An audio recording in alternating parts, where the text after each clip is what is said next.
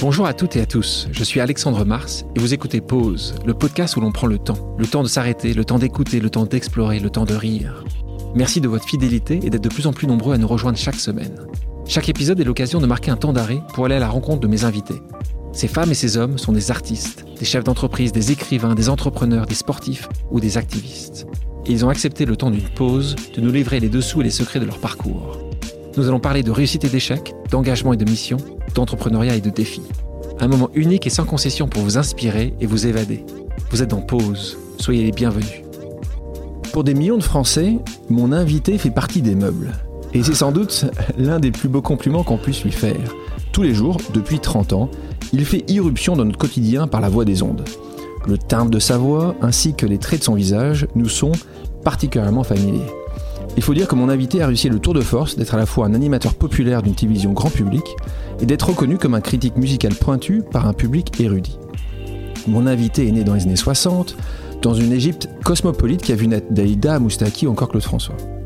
De l'autre côté de la Méditerranée, dans un cocktail de culture, rien n'a priori ne le prédestinait à truster les classements des personnalités préférées des Français. Avoir ce rapport si précieux et si intime avec ses contemporains. De l'Égypte au Canada, de la Côte d'Azur à Paris. Bienvenue dans le voyage extraordinaire de mon invité, un voyage fait de chaleur humaine, de périples, de périodes plus dures. Bonjour Nagui. Bonjour Alexandre. Donc tu es né à Alexandrie en Égypte. Ouais. Un grand frère, Karim, un papa égyptien, professeur de littérature comparée, et une maman aixoise qui enseigne le français, le latin et, Et le grec. Et le grec. Rien que ça.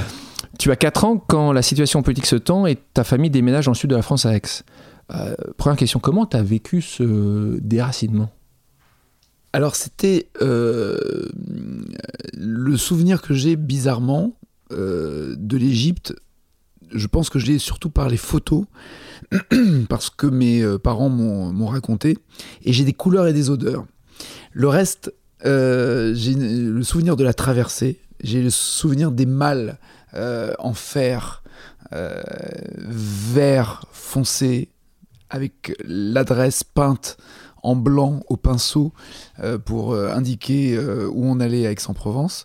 Mal que nous n'avons jamais vraiment déballé ou rangé à la cave quand on s'est installé, puisque papa avait une autorisation de, travail de séjour en France qui se renouvelait régulièrement en fonction de, son, poste de, prof. Donc il était prof à Aix-en-Provence pour une année scolaire, il reste. Renouvelé une deuxième année, il reste. Et, euh, arrive euh, l'année 68. euh, je crois pas que c'est de rapport d'ailleurs avec mai 68, mais arrive euh, ce, moment où on reçoit la lettre. Et sans trop comprendre, petit euh, gamin que j'étais, ce qui se passe, euh, bah, les balles, on les re-remplit. Et il faut qu'on parte. Il n'a plus le, le droit de travailler, plus le droit de rester euh, en France.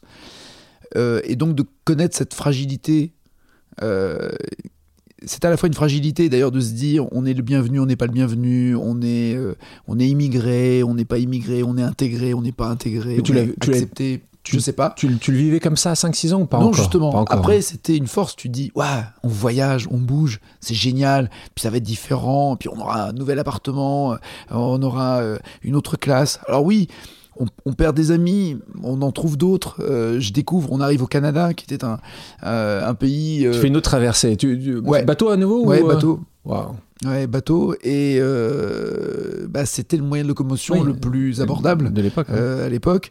Et, et ça, et j'étais malade. Et le mal de mer. Je me souviens de jus d'ananas qui était euh, conseillé par le médecin de bord contre euh, le mal de mer. Incroyable qu'on puisse se souvenir de ça je t'ai après. dit, des, parf- des parfums et des couleurs qui, euh, qui restent, plus que des amusements. Et par exemple, le premier, le premier truc qui m'a frappé quand j'arrive au Canada, alors c'est vraiment, ça fait discours de vieux, mais c'est que les téléphones étaient à touche et pas à cadran. Donc il n'y avait pas le côté je compose un numéro de téléphone, mais il y avait le côté et je, et je, je décrochais le téléphone de la maison et je composais des numéros au hasard, mais juste pour les, pour les notes de musique qui, qui m'amusaient. Euh, et limite, je tombais sur des gens et je raccrochais euh, avec un, un- un courage qui est, qui est toujours le même aujourd'hui. En anglais en plus. Parce que anonyme Ah non, non, on, a- on était, c'était Ottawa Québec, ou- ouais, ouais, c'était, ouais, on était Ottawa, Montréal dans un premier temps et après Ottawa. Ouais.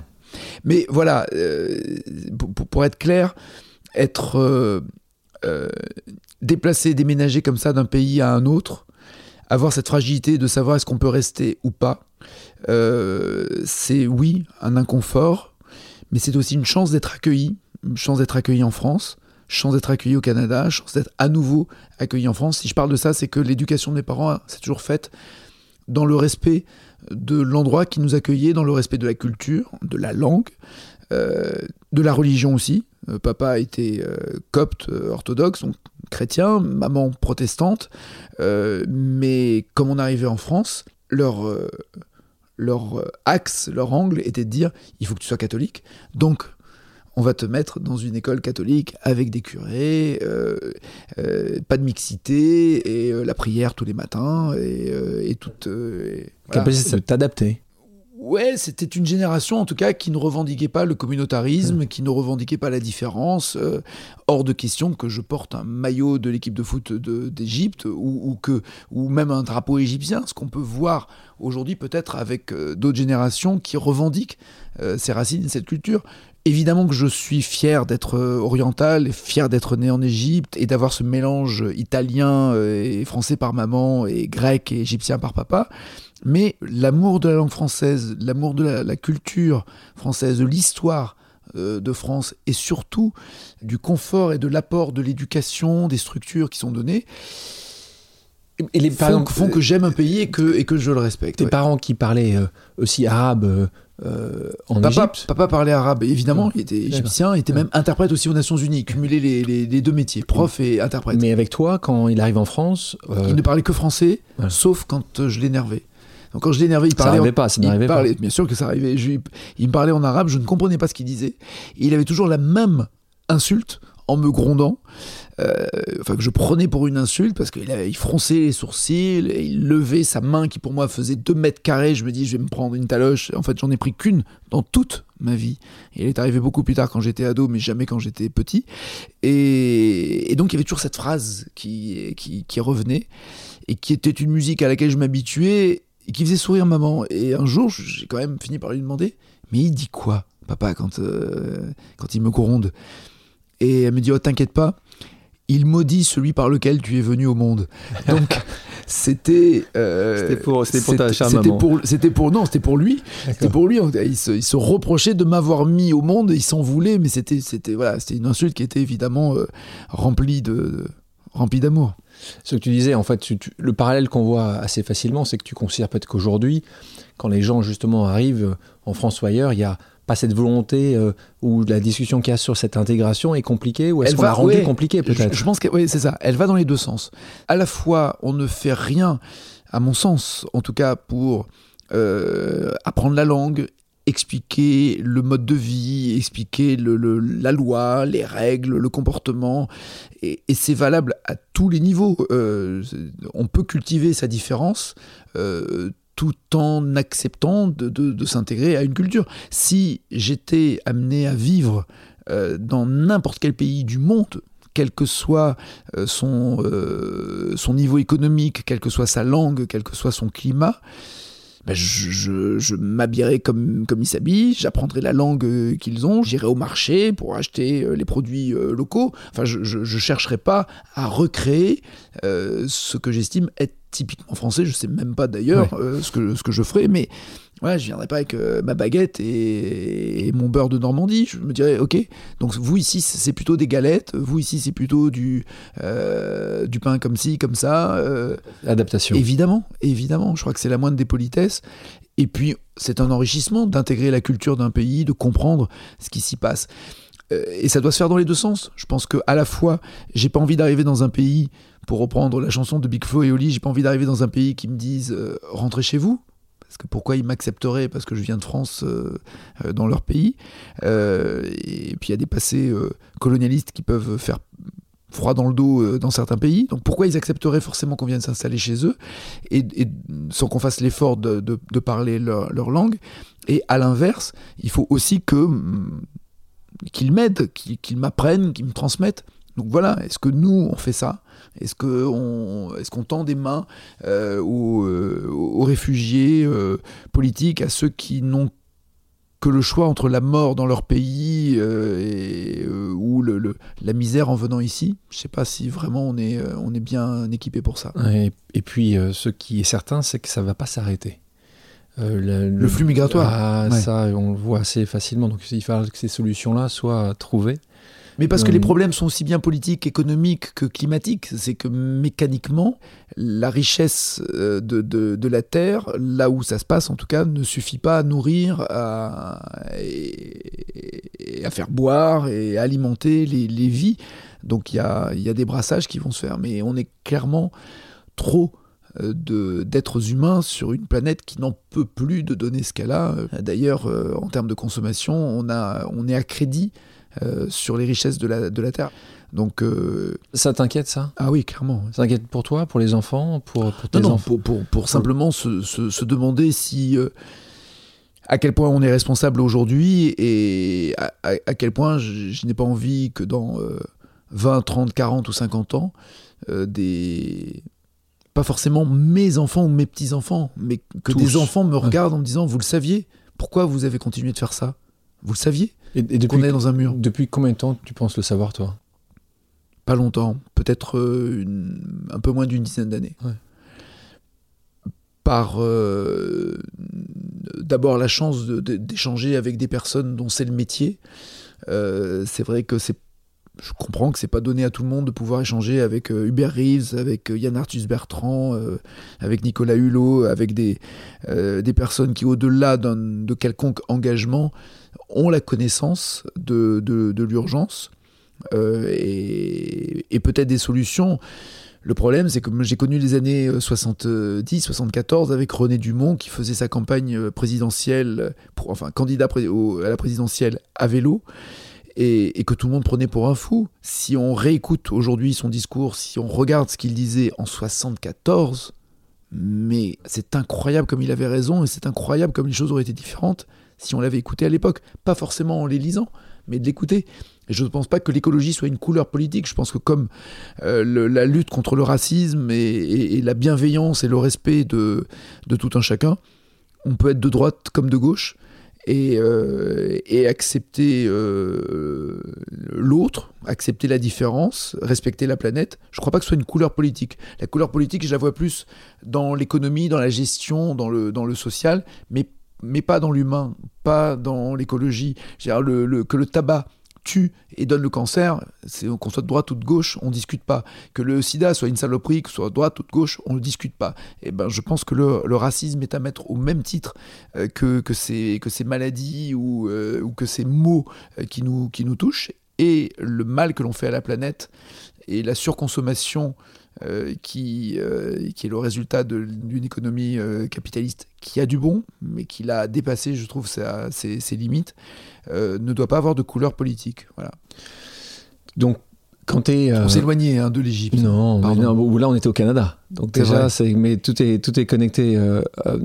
tu dis justement que tu as adoré cette période au Canada. Peut-être la culture canadienne En tout cas, ce, que tu, ce dont tu te souviens. Donc euh, peut-être que c'était uniquement les touches sur le téléphone, mais tu as vraiment. non, mais j'ai. C'était quoi C'était l'Amérique du Nord qui, qui, te fascinait déjà à l'époque ou... Un, on changeait, on, sortait d'un appartement où on avait euh, une salle de bain pour quatre, un toilette pour quatre et euh, une chambre pour mon frère et moi, et on arrive dans une maison où chacun a sa chambre chacun a son shot et chacun a sa salle de bain. C'est le rêve nord-américain déjà. non mais donc tu dis ça existe. Euh, on découvre ça. Puis on a un jardin. Euh, et puis euh, là, il y a des grandes voitures. Alors maman avait tenu à, emmener sa, Peugeot. Donc on était là avec la petite voiture française. J'avais honte, tu voyais que des grosses voitures, dont on avait la petite. Euh, ce qui est aujourd'hui maintenant très tendance euh, en Amérique du Nord d'avoir une petite voiture euh, qui plus est électrique. Mais à l'époque, c'était. électrique. Pourquoi, ça, pourquoi on n'a pas la grosse voiture comme, comme les autres? Et puis je découvre les jardins, et les jardins sans clôture. C'est-à-dire qu'il y avait ce côté anglo-saxon avec bah, le, on respecte évidemment le, jardin d'autres, mais si on joue au foot ou, au rugby, enfin foot américain à l'époque, ouais, tu peux venir jouer sur mon jardin, mais voilà, esquinte pas le terrain, respecte les fleurs et sois poli. Et c'était quelque chose de très, ouais, de très ouvert, de très généreux. J'en ai un souvenir de, de encore une fois, de, liberté de froid. Alors, de froid, ça, mais moi, j'aimais ça, maman non. C'est pour ça qu'on est parti. Hein. On n'est pas parti parce qu'on ne pouvait pas rester. On est parti parce que maman avait trop froid. Et je lui en aimais tellement voulu. Je dis, mais pourquoi, maman Pourquoi? Elle dit, non, non, mais euh, moi, moins 10, moins 20, c'est pas possible. Donc, elle a, ta maman a réussi à convaincre ton papa de revenir en France, essentiellement par le froid. Pas uniquement parce qu'il avait. Cher euh, Alexandre, c'est pas toi que j'apprendrai que ce sont toujours les femmes qui décident. Et en l'occurrence, maman décide de rentrer direction le sud de la France et Cannes. Donc on peut pas faire plus chaud et plus beau à l'année euh, pour rejoindre sa, sa, mère et sa sœur qui vivaient, euh, qui vivaient à Cannes. Et, et donc on s'y installe euh, ouais, début des années 70. Donc belle adolescence à Cannes, si euh, j'ai bien compris. Euh, c'est plutôt sympa d'être un gamin dans ces années-là dans le sud de la France. Donc tu obtiens ton bac et ensuite tu fais des cours prépa pour tenter de rentrer à l'école de commerce. Donc tu fais une prépa et tu finis par abandonner. ce qui toujours intéressant parce qu'aujourd'hui, on te définit comme un entrepreneur, puisque tu l'es. Tu es évidemment un animateur, tu as énormément de, de définitions, mais tu es un entrepreneur puisque tu as créé. J'ai des responsabilités, oui. Mais comment tu. Est-ce que tu trouves que c'est un paradoxe le fait que quand tu étais euh, plus jeune, tu devais une prépa pour justement euh, faire du commerce, que tu as abandonné et que tu t'es créé euh, une direction parallèle? Comme beaucoup d'enfants, je ne savais pas ce que dans un cycle normal, traditionnel, scolaire, je ne savais pas où était ma place. Par contre, je savais quelle était ma passion et je savais quelle était mon envie.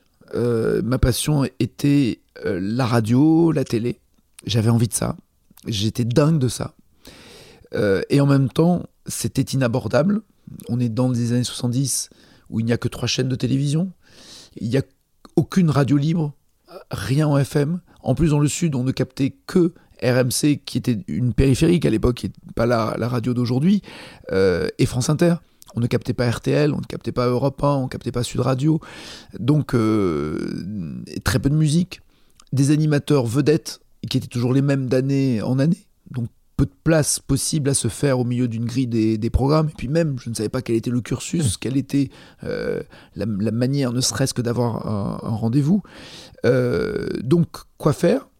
Bah, Faire les mêmes études que mon frère. Mon frère a fait prépa HEC pendant euh, deux ans à Paris. Il a intégré l'école de Lyon. Euh, il, en est sorti brillamment. Il a eu un job formidable en Suisse. Donc, mécaniquement, euh, à 4-5 ans d'écart, je fais. la même chose. Déjà, tu as les mêmes bouquins, tu as les mêmes cours. donc, économie pour, pour les parents qui soutiennent quand même le, le projet en te laissant partir sur Paris dans un appartement qui servait un jour par semaine à papa pour pour venir euh, enseigner à la Sorbonne, mais euh, il y avait donc tout le, cadre, euh, tu as presque envie de dire, je ne vais pas insulter la bonne volonté de mes parents ou l'esprit familial en disant non, non, mais moi je vais faire autre chose et puis, et puis vous allez m'aider à le faire. Non, j'avais... Tu suis le tempo. Absolument. Par respect pour les parents et puis par crainte de ne pas avoir de métier sans diplôme. ce qui se passe, c'est que je perds mon papa euh, en 82 et euh, je n'imaginais pas rester une charge pour maman, prof de français, donc qui ne gagnait pas assez pour euh, subvenir aux besoins de ses, de ses fils et encore plus à des études à Paris et payer un appartement et, et la scolarité. donc je lui dis que j'arrête, que j'abandonne. Mais pour l'aider, pour revenir vivre avec elle. Et j'ai je vais trouver un boulot.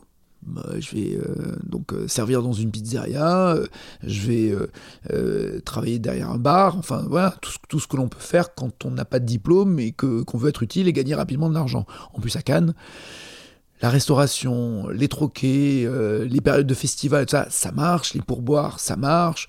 Euh, en plus, c'est payé en liquide les trois quarts du temps, c'est pas déclaré, c'est du black, on paye pas d'impôts dessus. Enfin voilà. Donc, euh, puis la vie est belle, puis j'ai mes repères, j'ai mes potes, j'ai mes copines. Enfin tout ça, ça, toi, ça allait plutôt bien. Mais on est dans, dans, une, dans une période où justement la bande FM est libérée et où les radios libres existent. J'avais déjà commencé à faire des radios pirates parallèlement à mes études. Tout ça été par passion, non rémunéré. De temps en temps même, ça me coûtait, puisque j'allais jusqu'en Italie euh, pour, euh, pour pouvoir euh, animer, puisque là-bas, les radios étaient autorisées avant 81 et que nous, on était payé 9 francs de l'heure, puisqu'elles avaient de la publicité, mais on était payé 9 francs de l'heure pour faire de l'antenne, pour faire par jour 7 à 8 heures d'antenne. Tu prends l'antenne à 10 heures, tu sais que tu vas la rendre à 18 heures. Et pendant tout ce temps-là, tu dois passer des disques, avoir des trucs à raconter, manger, faire pipi, faire caca, éternuer. Et, Non, mais- et Nagui, d'après toi, et vivre. combien de personnes écoutaient Aucune idée. T'as jamais eu aucune, Aucune idée, idée. parce qu'il n'y avait absolument aucun moyen de savoir. beaucoup de personnes, parce qu'on avait l'autocollant soit sur la voiture, soit sur nos fringues, soit sur des, sur des dossiers que l'on avait, mais beaucoup de personnes nous en parlaient. Et puis surtout, on était illégaux. Comment Donc- s'appelait? Radio Midi, enfin Radio Continental qui avait changé de nom et qui s'est appelé Radio Midi ensuite. Donc 94,7. Tu t'en souviens Je pourrais même, si j'avais une meilleure voix, chanter le jingle. Mais donc, on était illégaux. Euh, on avait peur que les flics débarquent. Que, on nous, que la à l'époque, qui diffusait, qui était euh, émettrice des radios légales, vienne saisir l'émetteur. On était dans une, une espèce de garage en haut d'une colline avec un émetteur qui était tourné vers la France et pas vers l'Italie, euh, au-dessus de Vintimille. Et euh, on, avait une carabine avec des cartouches pour tirer si les policiers venaient pour prendre les émetteurs ou, ou nous interdire. Mais est-ce qu'on aurait tiré si quelqu'un arrivait? Il y avait des chiens de garde qui étaient là. Euh, Le, le- le- maître chien était obligé de les retenir, sinon il nous bouffait nous aussi. Donc pour pouvoir rentrer de la rue au studio, il fallait que le maître chien nous laisse passer. Euh, et une fois qu'on rentrait, on était dans une cage Faraday, on était dans un studio, il y avait que des disques et des lits bateaux, mais comme dans les, comme dans les sous-mariniers, si tu veux, où on dormait comme ça, empilés les uns au-dessus des autres. Vous, vous, on était vous, 4-5 vous faisiez animateurs. quoi. Voilà, exactement. On se relayait. On, on mangeait des pâtes euh, trop cuites ou réchauffées ou mal faites. Et, mais c'était une expérience incroyable. Et là, Radio Libre, le- les ondes se libèrent. On est en 80. Arrive, on est en 81 Hein et arrive surtout en septembre 82, une nouvelle radio sur la Côte d'Azur, légale, en FM, qui est une radio de Radio France, qui à l'époque s'appelait euh, Radio Côte d'Azur et après Radio France Côte d'Azur, qui est l'équivalent maintenant de, France Bleu en, en région. Et au culot, j'envoie dix jours après le décès de papa, euh, j'envoie une lettre. euh, pas de réponse. Je téléphone un soir, 19h, 19h30. Ça sonne, ça sonne, ça sonne, ça répond pas. Puis finalement, quelqu'un décroche le téléphone. Un monsieur. Et je dis bonjour, euh, voilà, je suis animateur, euh, je, voudrais, je voudrais pouvoir vous proposer quelque chose, venir travailler chez vous. Et, le gars éclate de rire et il me dit on, vient de commencer depuis euh, 15 jours. Vous croyez vraiment qu'on a commencé sans avoir d'animateur et sans chercher d'animateur? Je dis non, mais on ne sait jamais. Et, euh, et il me dit, vous avez fait quoi? Je commence à parler un peu avec lui au téléphone comme ça. Et il me dit, écoutez, j'ai pas besoin d'animateur, mais j'aime bien votre voix au téléphone. Est-ce que vous pouvez passer euh, demain euh, me voir? Ok, d'accord. Je raccroche. Je mets le même costume que le costume que j'a- j'avais mis pour l'enterrement de papa, en me disant, il faut que je présente bien pour un entretien euh, devant un directeur.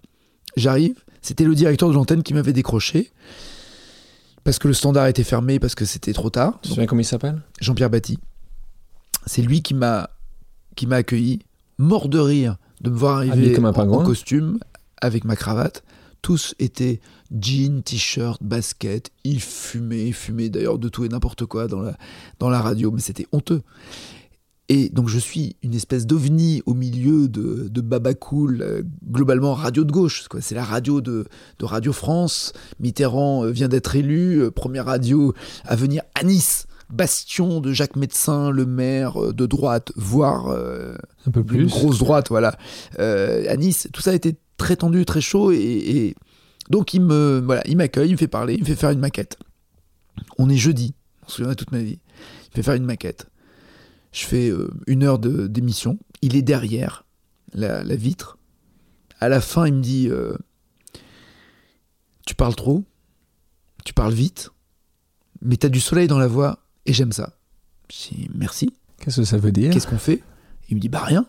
Je garde ton numéro et puis euh, voilà.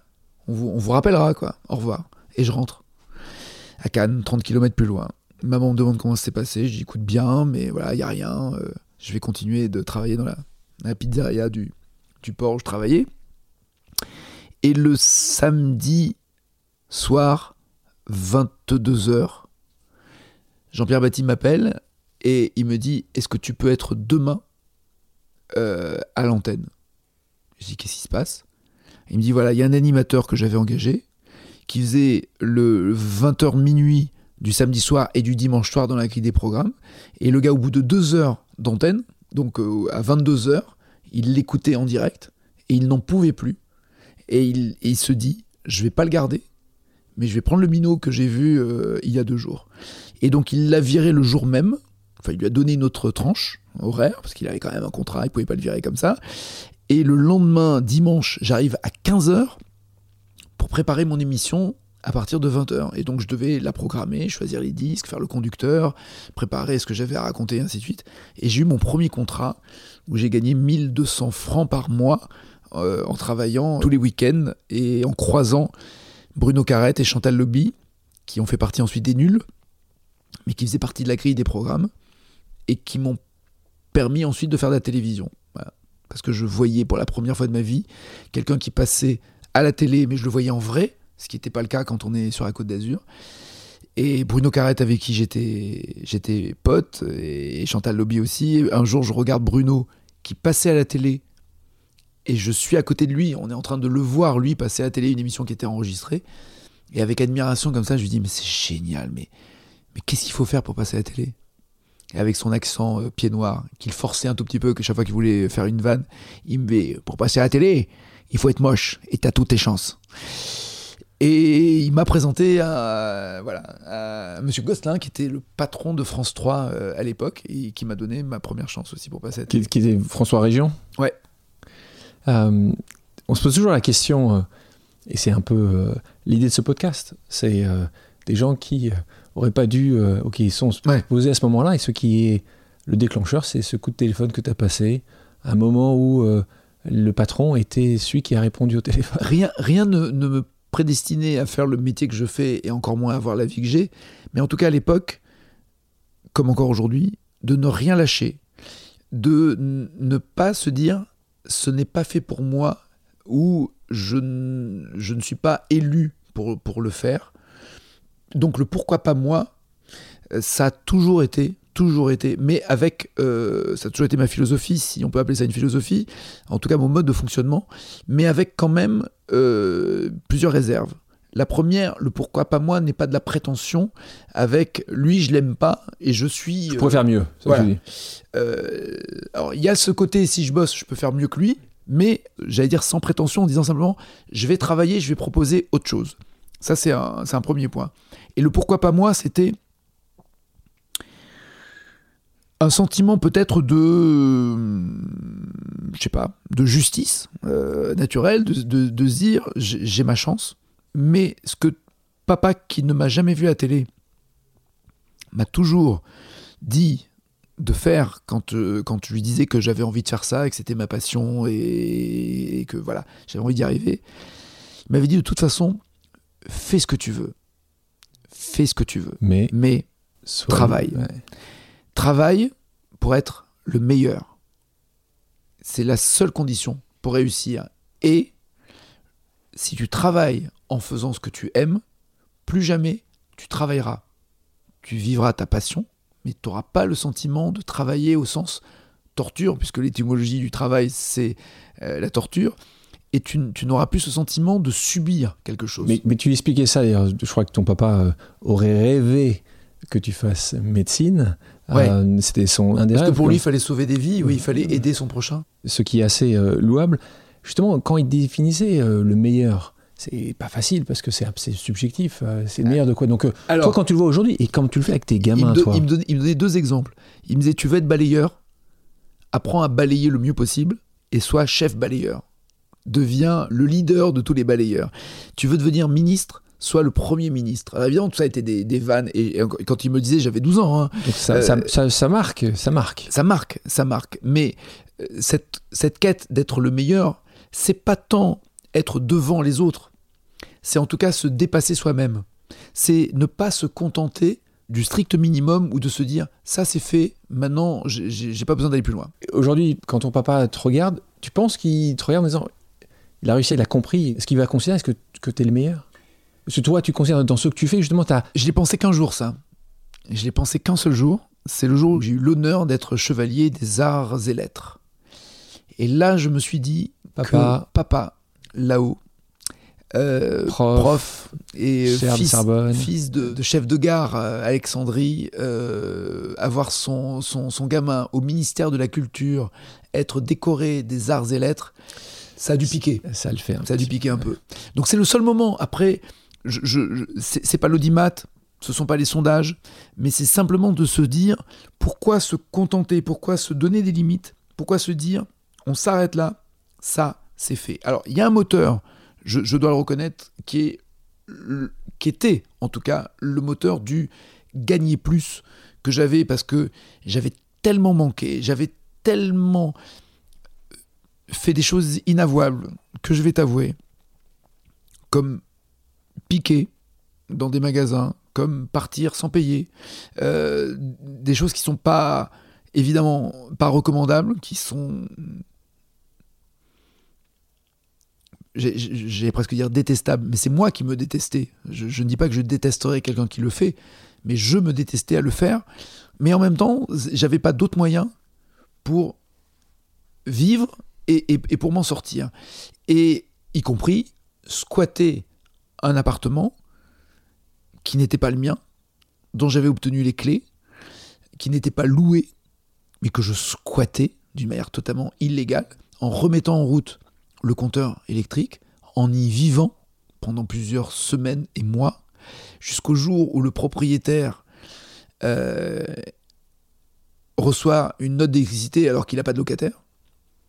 Donc il fait à nouveau couper l'électricité, et où je rentre dans l'appartement, et là, une odeur pestilentielle de ce qu'il y avait dans le frigo, tout a fondu, tout a les, les, les, les, les steaks surgelés qui, qui, qui puent, qui fondent. Je dis mais qu'est-ce qui se passe? Et là, je comprends que je suis débusqué, qu'il y a un vrai souci.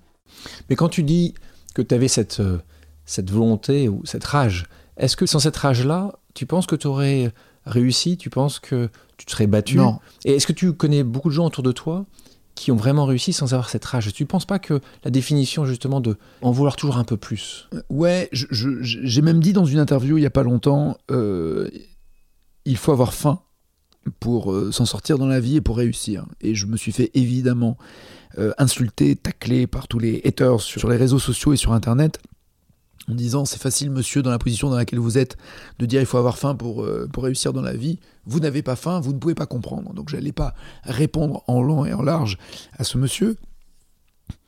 Mais tout à l'heure tu me disais et pour mes enfants qu'est-ce que je fais? Ouais. il est évident que je n'ai pas envie que mes enfants manquent de quoi que ce soit, mais il est évident qu'ils auront jamais assez d'économie ou, euh, ou de cadre de vie pour ne rien faire. Ça, il en est hors de question.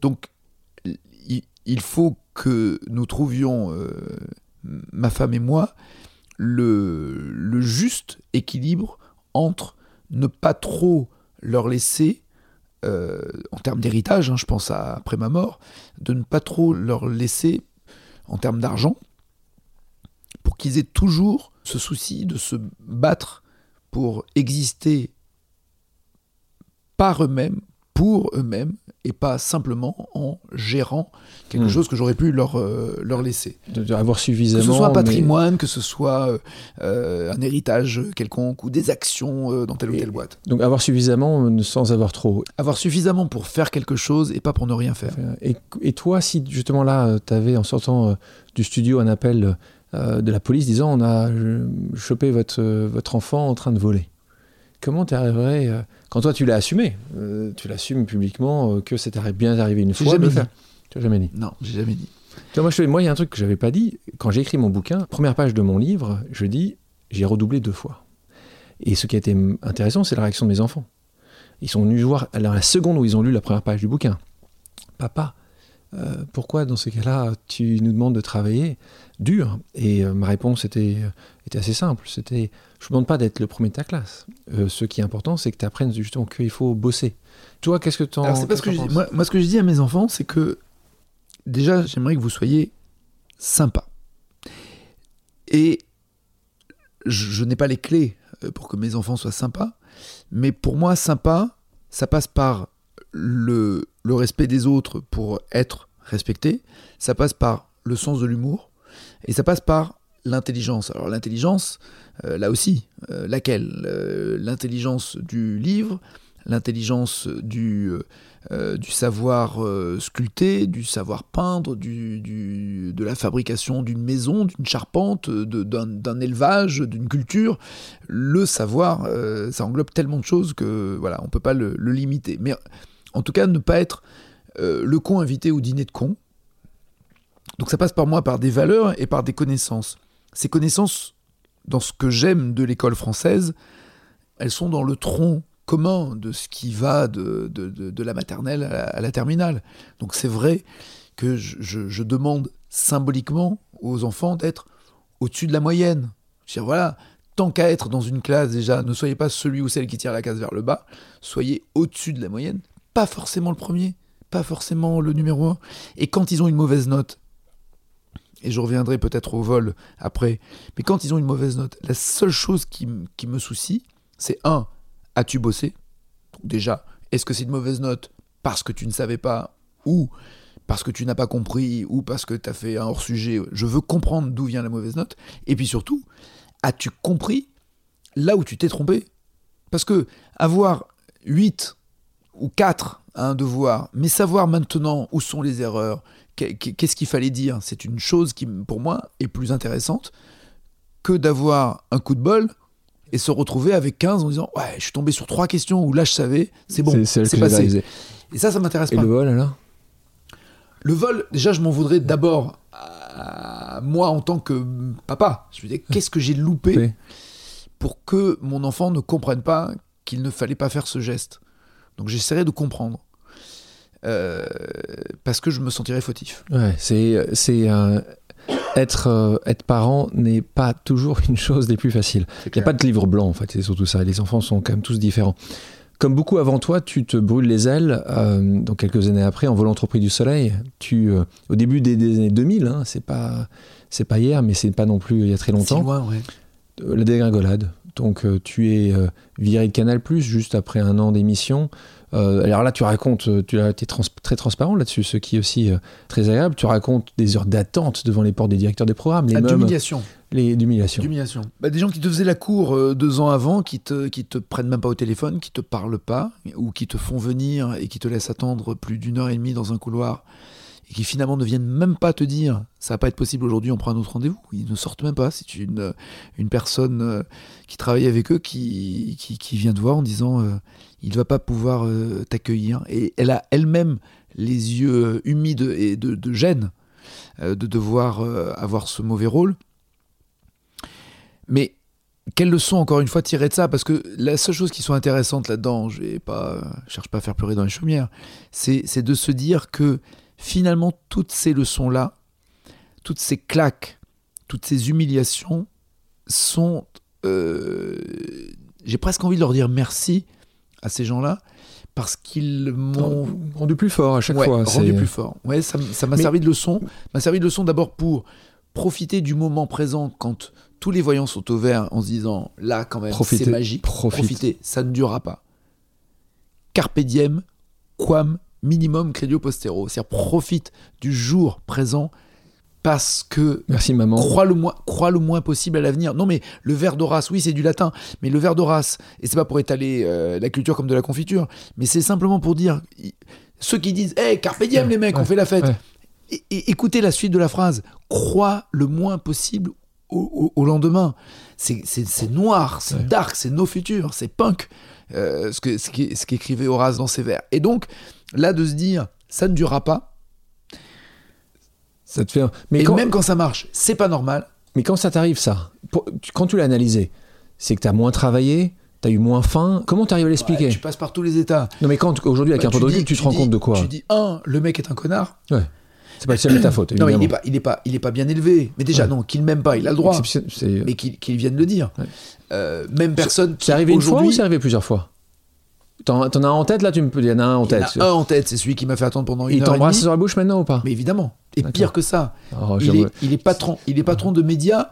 Et pire que ça, quand on se croise dans euh, une soirée, showbiz, télé ou autre, il, il a le culot de dire, de- d'abord de venir et de me dire comment ça va, limite de me prendre dans ses bras, ce que j'essaie d'éviter quand même, et de dire à une tierce personne, vous savez que euh, on a fait des choses formidables ensemble. Mais non, mec, tu m'as jamais ouvert la porte de ton bureau. Donc, je suis pas Zorro, je suis pas un justicier masqué, je suis pas là pour dire Ouais. qui, qui est bon, qui est pas bon, et, et- et peut-être et d'ailleurs, Si, si te proposait aujourd'hui de venir travailler sur son antenne, il l'a fait. t'as dit non. Ouais. Pour ça ou parce que. Au fond de moi, oui. Ouais. Parce que parce que je pense qu'il faut aimer aussi les gens avec qui on travaille ou pour lesquels on travaille. Donc il va nous écouter, donc il, il va se reconnaître. Peut-être pas, Espérons qu'il écoute. peut-être pas. Non mais Il changera peut-être peut- différemment. Non mais peut-être qu'il se reconnaîtra pas. Tellement il est, euh, je pense, omnibulé par euh, sa suffisance et sa situation. Mais il y a- a, Il y a d'autres, des gens qui écrivent l'histoire, en effet. il y a, d'autres personnes qui, euh, bon, par exemple, Mais t'en as eu beaucoup? Oui, un autre exemple. Un contrat signé, contrat en. C'est même pas en 35 pages, c'est en 35 parapheurs. Contrat sur plusieurs années. Avec un patron. Et tout est écrit dans le contrat. Tout, tout, tout, tout, tout. Il y a un détail, il y a un truc. Un truc. Qui est un truc humain. Qui ne peut pas donc s'écrire sur un, un contrat. Et je lui dis, je lui dis, il y a quand même quelque chose. Avant que je signe avec vous, il y a un truc que je vous demande.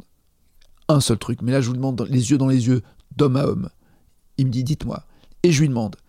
Et il me dit, mais évidemment, vous avez ma parole d'honneur. Et moi, je serre la main. Et pour moi, serrer la main, regarder quelqu'un, ça vaut tous les contrats de la planète. Tu peux dire ce que c'était. À l'époque, peut-être. euh, C'était de ne pas me retrouver en covoiturage avec une autre personne. Voilà. Voilà, c'était vraiment ne, ne nous mettez pas ensemble, Ensemble. parce que on s'entend pas et je veux pas vivre ça, donc j'ai pas envie. Vous avez ma parole d'honneur. Un an et demi, même pas, même pas un an et demi, moins d'un an après, ça se passe. Et je suis dans le même bain de, que, que cette personne et j'avais j'avais dit il n'en est pas question s'il vous plaît. Donc je retourne le voir en disant mais il y a un problème. ouais. Vous m'avez donné votre parole d'honneur et, et là qu'est-ce qui se passe? Et il me dit je n'ai qu'une parole. Quand j'en ai besoin, je la reprends. À ce moment-là, C'est glaçant. j'ai autant envie de pleurer que de rire devant une telle répartie. Je la trouve géniale. J'ai appris plus tard qu'elle n'était pas de lui, que sûr. une phrase historique, je crois, de Fouquet. Euh, mais bon, au moins il avait de la culture générale, ce, ce monsieur. Euh, mais euh, mais j'étais blessé, j'étais humilié et trahi. Je ne sais pas quoi dire d'autre que dire c'est une leçon de plus, c'est une leçon Et dans donc, la vie. Là, là, là, c'est pour les quelques, les quelques personnes qui t'ont tourné le dos ou- et qui aujourd'hui peuvent t'embrasser. eu sur le dos. plein, Il y en a eu plein. Mais maintenant, parlons, parce que tu ne les cites pas, moi j'adore donner les noms, mais tu vas pas les citer. Euh, Dis-moi plutôt ceux qui euh, sont restés à ce moment-là. Ils ont été là, c'est des rocks, c'est des gens qui, que tu, sois, que tu sois en bas ou en haut, ils seront toujours là. T'as as un ou deux noms? Alors, il y, a- il y a plusieurs choses. Il y a, il y a les personnes avec qui je travaille dans, dans, euh, ma société et qui sont les mêmes depuis euh, 26 ans. Donc il y a un noyau dur de fidèles euh, que sont Gérard Policino, que sont euh, Marie Pricot, qui sont des gens, euh, mais euh, qui... qui, qui euh, Marie Pricot, tiens, je vais donner un exemple. Marie Pricot, on est en train de déposer pratiquement le bilan de ma société. On est début des années 2000, le moment où, euh, que tu évoquais. Et je lui dis, on va signer un accord pour qu'à la fois tu puisses avoir ton chômage, à la fois il reste encore euh, quelques centimes euh, dans les comptes de la société, et on signe une rupture conventionnelle. Et on, elle négocie même pas l'accord. Et on convient de six mois de salaire, euh, parce que voilà, je pouvais pas plus, et on signe. Un mois et demi après, j'ai une commande. J'ai une commande, et d'une émission musicale, et c'est le truc, Marie programme Taratata depuis la naissance. Je rappelle Marie, dis Marie, j'ai une bonne nouvelle, j'ai une émission mensuelle courte, elle fait que 40 minutes. Mais il n'y a que toi qui puisse la faire avec moi, donc viens. Ok, super. Donc elle redébarque, euh, un mois, un mois et demi après. Et donc je lui dis, voilà, il faudrait qu'on fasse ci, qu'on fasse ça. Voilà. Et c'est le- le- comme je croyais que la machine redémarrait, ce qui n'a pas été le cas d'ailleurs, ça, ça, ça a duré que, que 4 mois, mais bon, je croyais que la machine redémarrait, que les étoiles s'alignaient à nouveau. Et, et je dis à Marie, je dis, et d'ailleurs, il faut que tu ailles voir euh, euh, en bas, ouais, telle personne pour signer le contrat. Et elle me dit, ah non, c'est bon, ça, tu m'as payé 6 mois, ça va, je suis encore payé. Elle dit, ah non, c'est une rupture conventionnelle. Donc tu l'as eu, tu l'as pris, c'est bien. Là maintenant, tu es payé à partir d'aujourd'hui. Elle me dit, il n'en est pas question. Je dis, mais Marie, tu n'as pas le droit de travailler ici si tu n'as pas de salaire. Elle dit, tu m'as payé, j'ai été payé, je suis payé, je ne veux pas être payé à nouveau. Et voilà un exemple de rapport humain qui est formidable parce que la règle, c'est tu payes les six mois, tu reviens deux mois après, tu es payé, on n'en parle plus, quoi. Mais l'élégance, l'amour, parce que quand tu vis 26 ans avec quelqu'un, c'est de l'amour. Euh, je ne l'oublierai jamais. Gérard Policino, je ne peux pas oublier tout ce qu'il a fait pour, pour, me, pour me sauver, pour m'aider, pour accepter de travailler sans être payé quand on n'arrivait pas à avoir de, de l'argent. Tout ça, ce sont des, des, des éléments et des événements importants. En termes de chaîne et de patron de chaîne. Allons-y. Non, il, il, il y a évidemment des personnes qui ont compté. Mais de savoir de l'œuf et de la poule. Est-ce que euh, ces personnes auraient été aussi fidèles si le succès n'avait pas finalement été au rendez-vous? Puisque c'est ce qui s'est passé ensuite et où les choses ont été plus, euh, plus éclairées. Il y a des personnes de l'ombre, euh, je pense à Corinne Fix, qui est une femme qui s'occupe des jeux sur France 2, qui m'a poussé dans mes retranchements et vouloir me pousser, ce qu'on disait tout à l'heure, au dépassement de soi pour être le plus performant possible, pour ne pas s'endormir sur d'éventuels lauriers, si lauriers il y a, mais il faut se méfier des lauriers parce que ça sert à faire cuire aussi euh, au four euh, quelques bêtes mortes, euh, et, se, et se dire, te contente pas de ça, trouve quelque chose de nouveau, va plus loin, le souci du détail, le gigantisme du détail qui permet d'aller vers une espèce de perfection qu'on n'atteindra jamais. Heureusement jamais. Elle, elle, elle compte Marie-France Bruyère, euh, compte euh, Pascal Joseph, a compté Hervé Bourges, euh, a compté... Oh là. Non mais Delphine Ernotte, on parlait tout à l'heure, tiens, Delphine Ernotte, l'actuelle patronne de France Télévisions, quand... Non mais l'histoire est humaine encore une fois. Elle est nommée au mois de mai. Je ne m'entends absolument pas avec l'ancien président Rémi Fimla. Il a supprimé Taratata, il a supprimé N'oubliez pas les paroles en, euh, en access. Il ne m'aimait clairement pas, ouais. il avait au moins l'honnêteté de me le dire. Il m'a même dit un jour, euh, parce qu'il il me parlait mal dans un rendez-vous, et je lui dis, mais, je dis, pardon monsieur, mais ne me parlez pas comme ça, je ne suis pas employé à France 2, je suis fournisseur de programmes pour France 2. Vous êtes un client. Et là-dessus, il me dit Heureusement que vous n'êtes pas employé à France 2, sinon je vous aurais viré depuis longtemps. Donc, tu prends ça dans le. C'est un, bon, un, bon, un bon début de rendez-vous. Ouais, tu, tu dis Waouh, on va voir des difficultés. Donc, il m'a écarté des victoires de la musique, il m'a. Tout ce qu'il pouvait Et c'était ton client numéro un à ce moment-là L'unique. Unique. L'unique. Donc, lui, euh, Bruno Patino, qui est maintenant euh, à Arte, euh, Thierry Tullier, les, les trois étaient m'avaient dans le pif. Voilà, clairement. Des trois, il n'y en a qu'un qui a reconnu son erreur, c'est Thierry Tullier, qui l'a, qui l'a dit en interview face caméra, et qui a dit Je me suis trompé sur Nagui, euh, je, je, l'ai, je l'ai retiré de l'Access. Or, c'était le seul, et il le prouve aujourd'hui, capable de tenir cette tranche particulière de, de, de l'antenne. Euh, et d'ailleurs, c'est lui qui, avant d'être viré, m'a remis, remis ouais. euh, en access. Et, euh, et, il a reconnu son erreur. Je trouve cette élégance, cette intelligence, voilà, formidable. Alors qu'on vraiment on était dans le, la confrontation. Les deux autres continuent, euh, enfin, paix à l'âme de Rémi Filmin qui n'est plus de ce monde, mais Bruno Patino a fait un livre sur les, les producteurs de télévision. Je ne suis pas dans le livre, les, les producteurs euh, qui comptent à la télé, il y a Thierry Ardisson, il y a Michel Drucker, euh, il y a Christophe de Chavannes, il y a plein de noms comme ça. Et un jour, dans une interview à France Inter, la, la journaliste Sonia De Villers lui dit euh, Il n'y a pas Nagui dans votre livre, pourquoi? Et il répond bah, parce qu'il fallait faire des choix, on pouvait pas mettre tout le monde. Puis elle le relance, elle dit mais quand même, euh, quand, quand, vous étiez euh, patron, vous l'avez retiré de, de, de l'antenne, euh, puis le jour où vous n'avez plus été patron, il est revenu à l'antenne, et puis depuis il cartonne. Euh, et donc c'est quand même bizarre, c'est vous êtes trompé sur lui, et il n'est pas dans votre livre.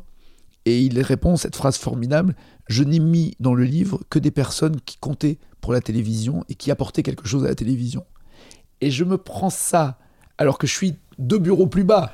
Lui est dans, dans le studio en haut, en direct, et moi je suis deux, deux bureaux plus bas en train de préparer mon émission qui va démarrer deux heures après. Et je me prends ça dans le nez, que j'ai gros, et, et, ça fait mal, quoi. Et le gars, il est patron d'Arte, et tu dis, mais pourquoi il a tant de haine? Pourquoi il en veut autant? Je n'en sais rien. Je n'en sais rien. Une fois, on a dîné ensemble chez un ami commun qui était avocat, je savais même pas qui il était, parce qu'il n'était pas encore euh, patron de, euh, de France Télévisions, et, donc, on parlait à table de, tout, de sport, de cinéma, de culture, euh, de, livres, et puis à la fin du repas, pratiquement à la fin du repas, au moment du dessert, notre ami commun dit, mais c'est bizarre, vous ne connaissez pas, parce que vous travaillez tous les deux à France Télévisions? Je dis, ah ben non, puisqu'on avait été présenté, Bruno, Nagui, moi le problème c'est que sur mon front, il a écrit ce que je fais, là je ne savais pas, donc il m'explique. Ah, je dis, ah oui, d'accord, ah bah super, bah, euh, bah peut-être qu'on se parlera un jour, et tout ça. Et puis on, s'échange au numéro de téléphone. Puis quelques mois après, il est nommé euh, numéro 2 de, de, France Télévisions. Donc j'aurai un texto avec félicitations, voyons-nous, je suis ravi pour toi, bravo, bravo. Puis là, il m'accueille dans son bureau, il m'annonce qu'il arrête à Ratata, il m'annonce qu'il décale des émissions, enfin bon, et je me prends tout dans le nez avec une extrême violence. Et à la fin du rendez-vous, je dis bon bah euh, on avait quand même quelques quelques projets en disant bon on va essayer quand même de faire ci, de faire ça, puis on avait des contrats dont il fallait se sortir.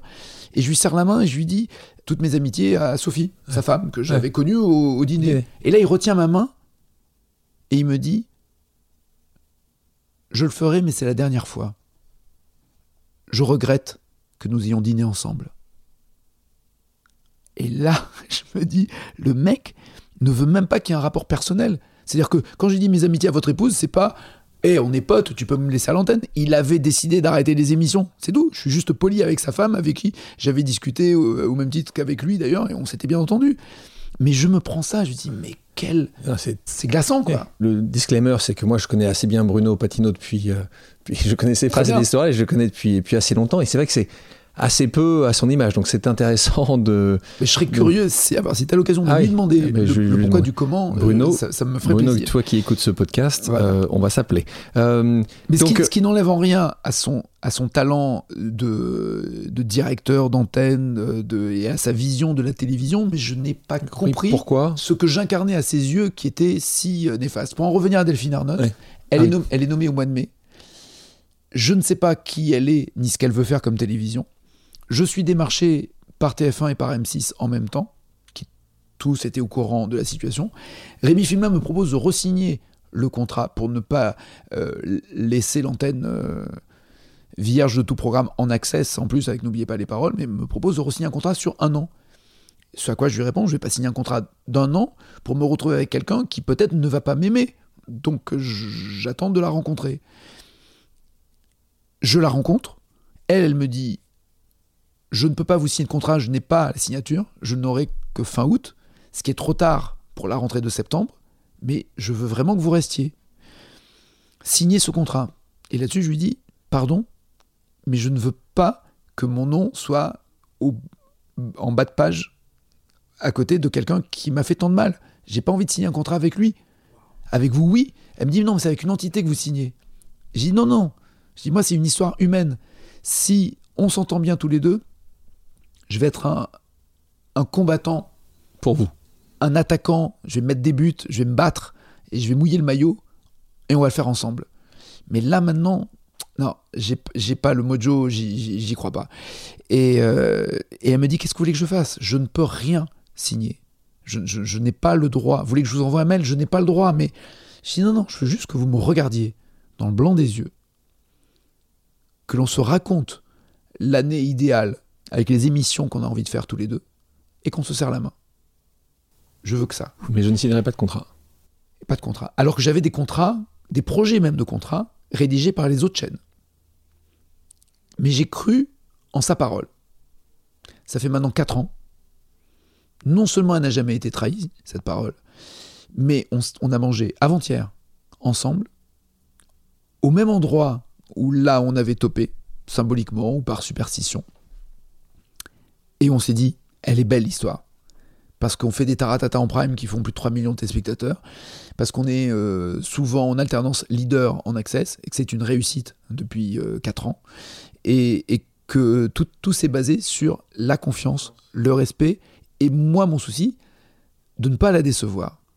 Et autant, tout à l'heure je te disais que l'un des moteurs dans la vie était d'avoir faim et de ne pas s'endormir et de se battre pour réussir et se dépasser soi-même, autant une fois qu'on estime avoir atteint quelques niveaux, euh, l'autre pression est celle de ne pas décevoir, celle de ne pas décevoir ceux qui te font confiance, ceux qui sont avec toi dans le même bateau, et, ceux qui croient en toi, parce que ça, c'est précieux. On parle de ce secteur de l'audiovisuel qui est depuis euh, des années. Euh, entre la course à l'audience, la multiplication des chaînes, le monde a totalement changé. Donc, Ouais. tu parlais des trois chaînes euh, qui étaient euh, La, publiques de la consommation a La consommation, l'arrivée d'Internet. Donc tout a changé. Exemple intéressant, euh, je sais que ça te tient particulièrement à cœur, tu en as parlé plusieurs fois depuis le début de ce podcast, Taratata.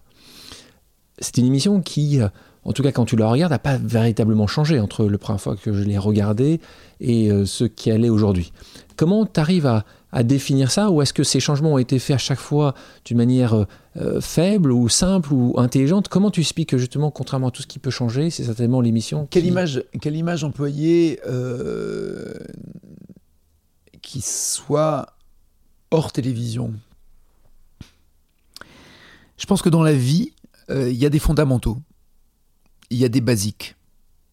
Et que ce soit dans euh, la mode, que ce soit dans les, euh, dans l'industrie, dans l'agriculture, voilà.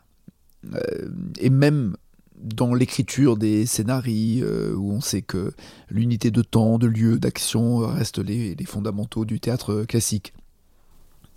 Dès l'instant où on respecte les fondamentaux, dès l'instant où on respecte l'ADN, et où on ne veut pas décevoir ceux qui euh, te regardent, ou ceux qui croient en toi, ou ceux qui participent, c'est une émission qui n'existe que par la confiance que nous donnent les, euh, les artistes quand ils viennent. Une fois que tous ces curseurs, que tu en as la connaissance et que tu les règles, après tu peux jouer plus ou moins de tel style de musique, plus ou moins de tchatch, plus ou moins de lumière, plus ou moins de public, plus ou moins court, plus ou moins long, on peut jouer. Mais tant que les fondamentaux sont là sont là, euh, y compris lorsqu'on a été retiré de l'antenne euh, par Bruno Patino et Rémi Fimelin, on a continué d'exister sur Internet, grâce à venteprivée.com. Et Jacques-Antoine Grandjean, Xavier Cour m'ont tendu la main en disant voilà, nous, on a envie de devenir un média. Donc ce programme-là, est-ce que vous pouvez le faire exister sur Internet? Et si oui, quelle serait l'économie et comment on s'en sortirait ensemble? Et on lance le programme sur Internet, sur le site, avec un mailing de millions à la de base de, contacts, à la base de la base de données, données. bien sûr. pratiquement 10 millions de, de- de contacts en disant allez regarder. Et on explose les compteurs. Et il y a pratiquement autant de gens qui viennent nous voir sur le site que lorsqu'on ça passait à la télévision. C'est-à-dire qu'on arrive à des 800 000, des 1 million de vues. Des trucs de dingue, de dingue. Mais dans cette période-là, quand il y a des artistes qui viennent sur le plateau, Ouais. On leur dit venez faire taratata. Et que sur le plateau, pendant les répétitions, ils apprennent que ça ne passe que sur Internet. Et qu'ils se barrent, qu'ils quittent le plateau, qui reviennent pas pour l'émission. Ils ont fait la répète. Ils- Comment ça sur Internet? Bah oui, c'est pas... T'en as eu beaucoup? J'en ai un là Ah. que j'ai en tête et qui lui ne reviendra plus jamais de sa vie. C'est pas la peine. Mais si tu veux, c'est des, c'est des choses où tu te dis, c'est vraiment fragile. Alors, on parlait du mode de consommation et c'est ça qui est intéressant. Qu'est-ce qui peut faire qu'une marque comme Taratata perdure pendant 25-26 ans? Ce sont les fondamentaux. Et après, le mode de consommation, et c'est l'une de mes chances, ce qu'on se disait avant que ce podcast démarre, c'est que la musique est maintenant très accessible en streaming, en abonnement, Spotify, Deezer, Apple et ainsi de suite, qu'elle est accessible à tous, sans avoir bah, d'ailleurs, et je pense que ça augmente la culture musicale de ceux qui écoutent, parce qu'il n'y a plus le côté euh, clivant, euh, c'est mon âge, je n'écoute que Ouais. ce qui se passe, euh, que ce qui passe à la radio, mais je peux tout écouter justement. Le live, le concert, c'est maintenant le mode de consommation le plus intéressant pour les artistes et le plus passionnant pour, les, pour le public, car il n'a pas deux moments qui se ressemblent et il a voilà, la fausse note, le sourire, l'éclat de rire, le morceau plus long qu'un autre, un, solo plus, plus dingue qu'un autre. Et donc nous, on met en exergue ce moment-là, ce Cette moment unicité. privilégié. De tous les Taratata, à part cette personne qui, n'a pas, qui est partie du, du- du studio, de nouveau, essayons d'être positif. Donne-moi un chanteur, un, un- un artiste ou une artiste qui pour toi a été le moment de ces 25 dernières années. S'il y en a un. Alors je vais prendre une émission et pas un artiste. Ok La dernière que l'on ait faite. La dernière que l'on ait faite, on a réuni Zazie, Marc Lavoine, Pascal Obispo, Patrick Bruel et Garou. Les cinq, on les a réunis pour faire un concert au Zénith, les bénéfices allant au Téléthon. Mais j'ai voulu conceptualiser ce concert et cette émission en essayant quelque chose. Ce quelque chose que l'on a essayé, autre scoop entre guillemets, va déterminer le, le mode de fonctionnement de Taratata en prime pour les années qui viennent. C'est-à-dire qu'on a réussi quelque chose, les artistes l'ont réussi, le public l'a euh, admis, 3 600 000 personnes, au final, regardent cette émission, 2 millions 2 au début, au générique début, et plus d'un million 4. Imagine un concert où tu as 1 million 400 000 personnes qui tendent l'oreille, qui se disent, voilà, oh je vais aller voir ce qui se passe, je rentre dans la salle et je reste. Et à la fin, tu as 3 600 000 personnes qui viennent écouter des chanteurs, partager des duos, chanter avec le public, faire des versions a cappella, piano-voix, faire de la promotion. Alors que maintenant, on sait que dès qu'il y a de la promo, on zappe, on s'en va. on va prendre une bière dans le frigo, on va faire pipi, on, regarde sur le chaîne, qu'est-ce qu'il y a? On ne reste pas. Et là, ils sont restés. Donc il s'est passé quelque chose qui était très particulier dont j'ai peut-être idée de la recette et de la mécanique, mais moins la mécanique est visible, plus fluide elle sera et plus ce sera agréable. Et on va aller vers ça. Donc c'est ça ce que je retiendrai là. Donc toi, là, c'est vraiment en tant que producteur qui analyse, hume, sent et essaie de développer un succès l'apparition de Netflix, parlons de Netflix deux minutes. je suis client Netflix. Tu es client Netflix Est-ce que tu commences aujourd'hui avec ta société de production, Air Production, à, imaginer, à construire aujourd'hui? Est-ce que tu as déjà vendu euh, à Netflix? on leur a Alors on leur a proposé deux, euh, deux concepts. Deux concepts. Qu'est-ce que tu peux Tant dire? pis, je vais te dire.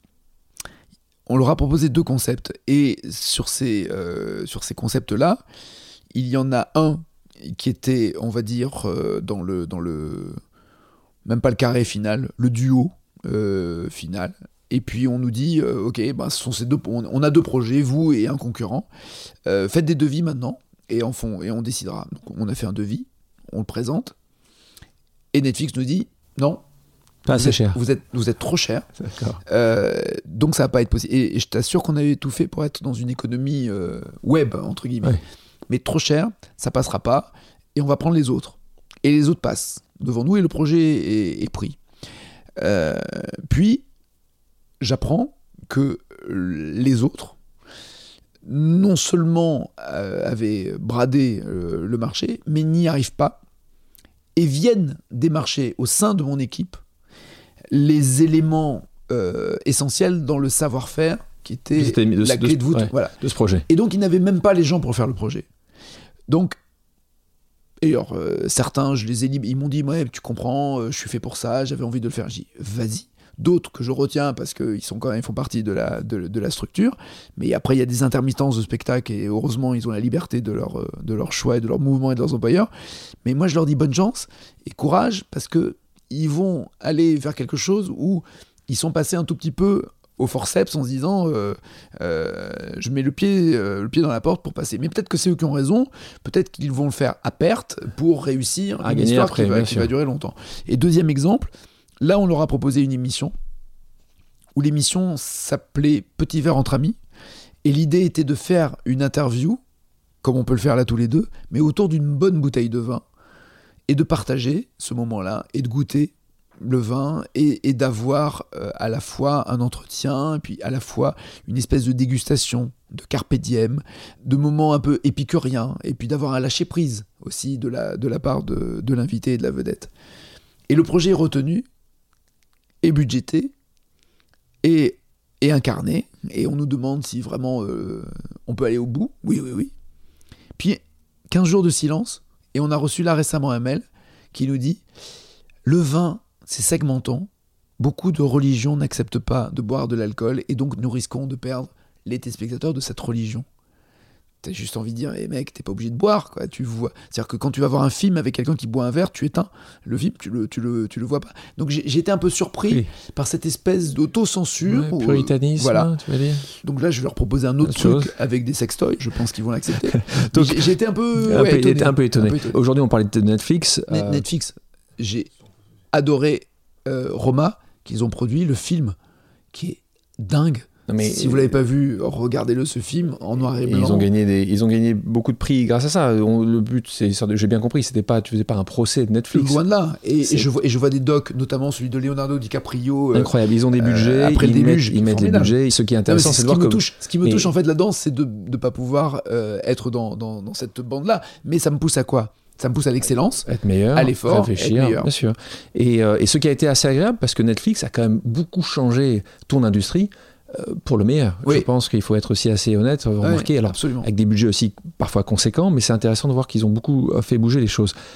Euh, homme de radio que tu es, Ouais. euh, et que tu resteras, euh, comment tu vois ce, justement ce nouveau média qu'est le podcast? Est-ce que tu en écoutes? Est-ce que c'est quelque chose qui, qui te parle? Toi qui Oui, j'en- l'habitude d'interviewer écoute, J'en écoute et on est, on est même, on est podcasté. On a beau être diffusé en direct sur euh, la première euh, radio publique euh, qui, est, France Inter. notre émission est podcastée. Elle est aussi euh, saucissonnée. Euh, on prend euh, les moments de tel humoriste euh, ou, telle séquence euh, de l'émission et je vois bien que c'est le mode de consommation radio comme, euh, télé, c'est-à-dire la liberté euh, de pouvoir consommer où on veut, comme on veut, quand on peut. Mais l'autre problème, c'est que on n'a pas encore, malheureusement, en France, euh, une qualité euh, de distribution, de débit et d'internet qui, qui permettent une, une fluidité. Il y a des moments où je sais, enfin pour être un provincial Ouais. et encore un provincial, où je, je me connecte, que ce soit Netflix ou un podcast, et puis euh, d'un coup, ça mouline, ça mouline, ça mouline, et j'ai pas assez de réseau, et ça n'arrive pas. Et, et Alain, il m'arrive quand il y a une espèce d'embellie, j'ai du réseau, je peux voir euh, mon film ou écouter mon émission, euh, quand je dis mon émission, celle que j'ai programmée en tout cas, et d'un coup, j'essaye d'ouvrir une autre page euh, parce que Ouais, c'est là- je là- une question, et là d'un coup tout rame parce que je suis juste allé voir qui était qui. Peut-être qu'il faut aller voir aussi ton fournisseur d'accès. Question, et c'est un sujet aussi important, et je sais que c'est un sujet qui parfois peut t'agacer, mais quand même, tu es un des premiers présentateurs métis, alors est-ce que c'est le terme qui va bien à la télé Euh, Tu racontes que tout au long de ta carrière, tu as souffert d'un certain racisme. Euh, à la fin des années 90, moi, c'est quelque chose qui m'a vraiment, vraiment choqué quand j'ai travaillé sur, sur ce podcast. Tu as été confronté à une bagarre de rue. Tu te souviens exactement de la suite de, de ce. Mais c'est important qu'on en parle et que les, les- les auditeurs euh, puissent aussi se, se faire une opinion. Tu as défendu une jeune fille qui se faisait agresser. Ouais. Euh, Sur un L'agresseur parking. sur un parking, l'agresseur porte plainte contre toi. Alors euh, voilà, tu es condamné et c'est les mots du procureur. Alors si tu as encore le nom de ce procureur, Ah, j'ai le pas, j'ai pas le nom du procureur, mais, je peux, je peux le retrouver. Les, mots- les mots du procureur, je le dis parce que tu l'as dit, mais je, je vais le Je dire. t'en prie. Il dit des mots à ton compte qui, est, qui sont détestables. Euh, cher Nagui, euh, on n'est pas dans votre pays. Ici, ce n'est pas moi vouloir tuer toi parce que toi insulter moi. Alors moi, quand tu as dit ça, honnêtement, j'ai pas cru. hein. Je, je me suis dit, c'est, on peut pas être dans un état de droit, dans un état républicain exceptionnel qui est notre pays, et avoir des procureurs qui représentent ce qu'il y a de plus fort, parce que c'est C'était à, Nan- à Nanterre en 2001 et, et, euh, ça, va, ça va même plus loin. C'est euh, Monsieur Nagui, puisqu'il faut vous appeler ainsi, on ne sait pas euh, qui vous êtes, on ne l'appelle que d'un prénom. Côté euh, comme ça, Ouais. humiliant. Il avait évidemment mon nom de famille Bien sûr. et euh, qui avait été dit euh, 25 fois au tribunal pendant, euh, pendant le procès. Et on n'est pas chez vous. C'est pas moi vouloir tuer toi parce que quand j'avais frappé euh, le, le gars, c'était euh, comme une espèce de cri pour me donner de la force euh, pendant la bagarre. Eh, je vais te tuer, je vais te tuer. Ça voulait rien dire. Évidemment que j'allais pas le tuer, je voulais juste lui faire mal, ce qui a visiblement été le cas. Mais euh, et puis ça, je- c'était totalement idiot évidemment parce que je pense que ce monsieur qui respecte pas les femmes, qui crache dessus, et euh, il a dû continuer de le faire. Euh, voilà, c'est pas une bagarre qui va changer euh, toute son éducation pendant des années, mais bon, peu importe. Euh, la, la- la phrase du, du- du procureur était d'une violence Violence. inouïe, Inouï. inouïe.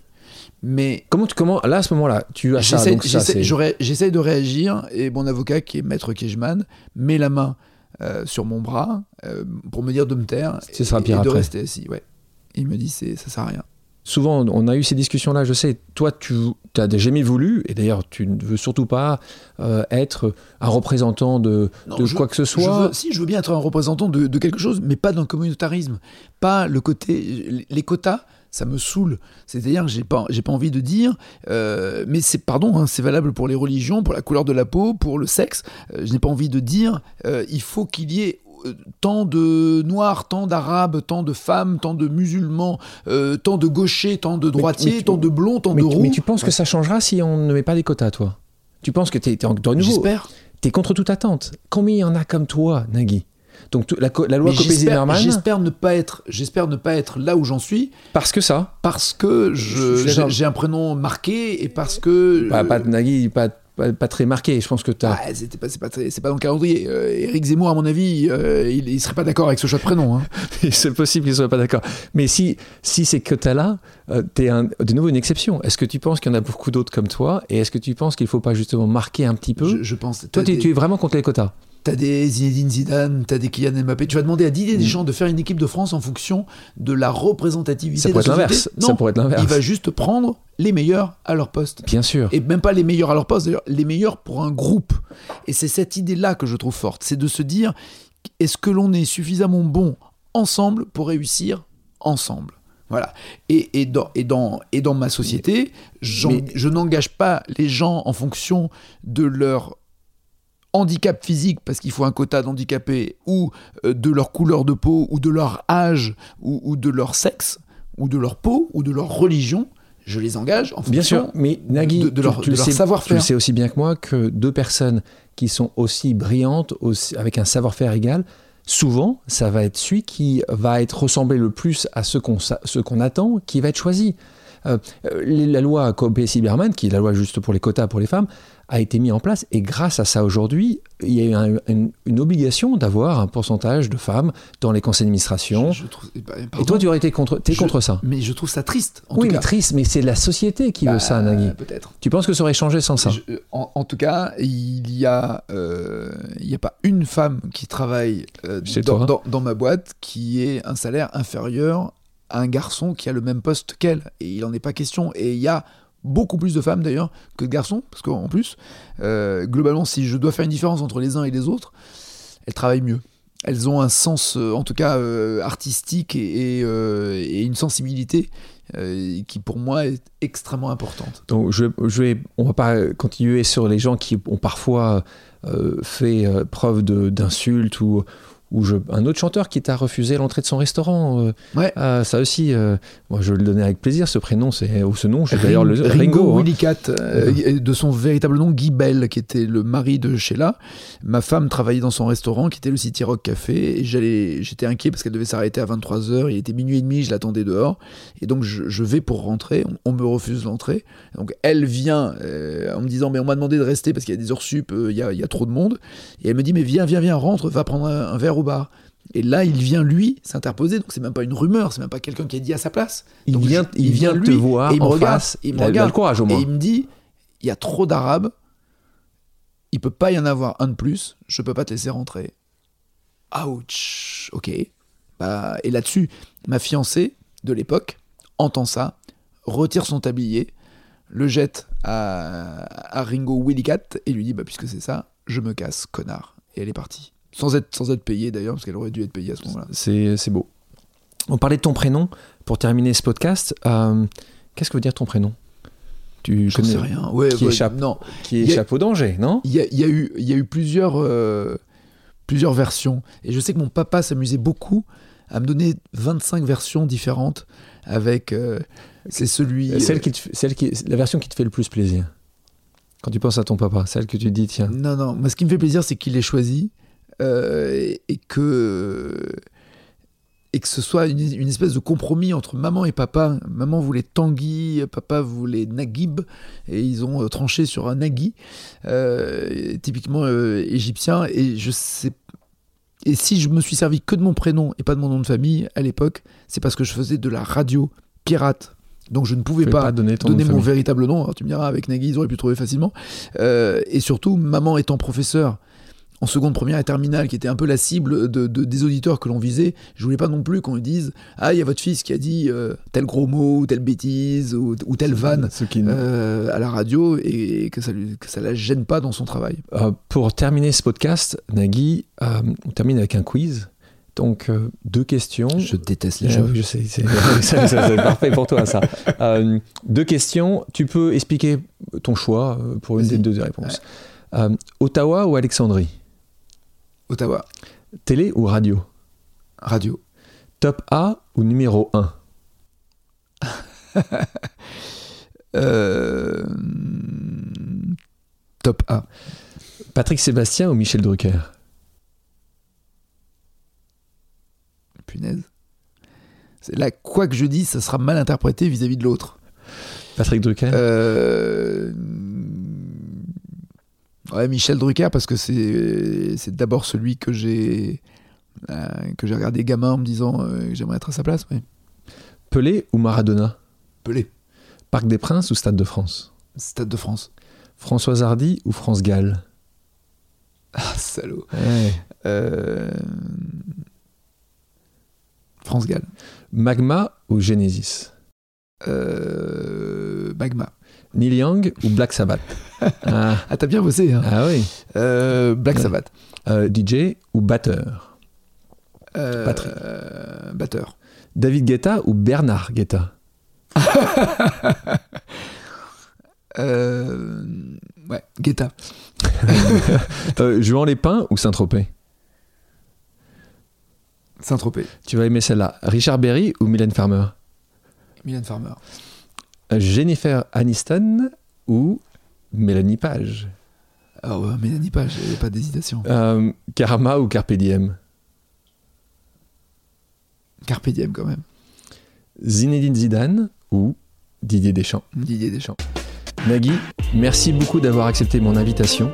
Merci à toutes et à tous d'avoir pris le temps de faire une pause avec nous. J'espère que l'émission vous a plu, inspiré ou fait réfléchir. Si c'est le cas, je compte sur vous pour le partager avec vos proches, laisser un commentaire et mettre la note de 5 étoiles sur les plateformes d'écoute.